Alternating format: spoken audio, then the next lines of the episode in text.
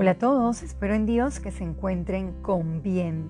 El tema de hoy es el carácter de un cristiano. El carácter es nuestra manera de ser o de comportarnos. Hay diferentes caracteres. Acompáñenme a Lucas 6, versículo 45.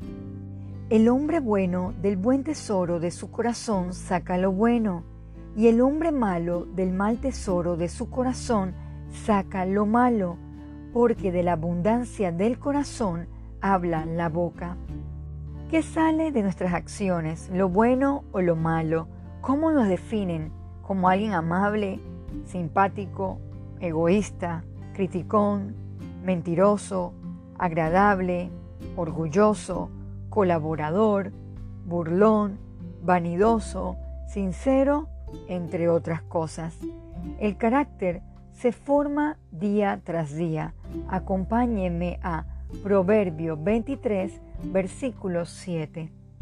Leeré la parte A, porque cuál es su pensamiento en su corazón, tal es él. ¿Qué cosas están influenciando la formación de su carácter? Sus amistades, las costumbres, la educación que recibe en su hogar, la televisión, la música, las redes sociales o las conversaciones? Leamos 1 de Corintios 15, versículo 33. No erréis, las malas conversaciones corrompen las buenas costumbres. Ahora bien, analicemos quiénes son las personas más cercanas. Estas estarán influenciando la formación de nuestro carácter. Ahora bien, ¿Qué caracteriza a un cristiano?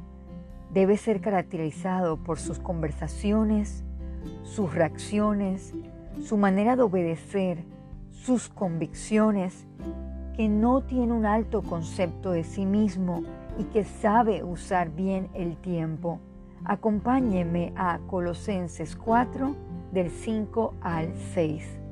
Andad sabiamente para con los de afuera, redimiendo el tiempo sea vuestra palabra siempre con gracia, sazonada con sal, para que sepáis cómo debéis responder a cada uno.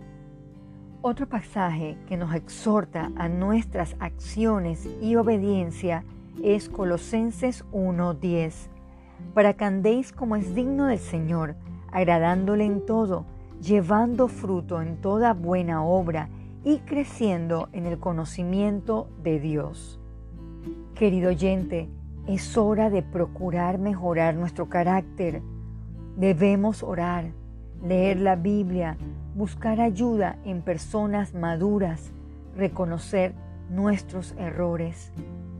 Vamos a orar. Señor Jesús, le damos gracias Padre Santo porque en su palabra hay todo tipo de consejo.